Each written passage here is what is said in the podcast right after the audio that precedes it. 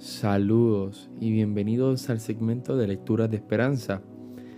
Hoy y en los próximos dos domingos les voy a estar leyendo una carta hermosísima, bueno, unos puntos de una carta, una exhortación apostólica de nuestro Papa Francisco.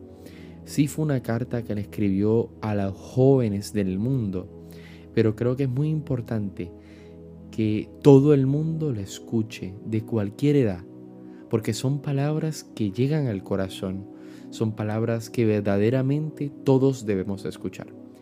Y el Papa Francisco en esta exhortación apostólica habla de tres verdades. La primera verdad te la voy a decir ahora. Así que escuchemos estas palabras del Papa Francisco y oremos y meditemos con ella en el corazón.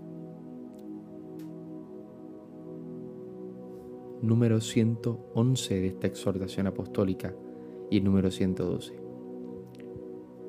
Más allá de cualquier circunstancia, a todos los jóvenes, quiero anunciarles ahora lo más importante, lo primero, eso que nunca se debería callar. Es un anuncio que incluye tres grandes verdades que todos necesitamos escuchar siempre una y otra vez. Ante todo, quiero decirles a cada uno la primera verdad. Dios te ama. Si ya lo escuchaste, no importa.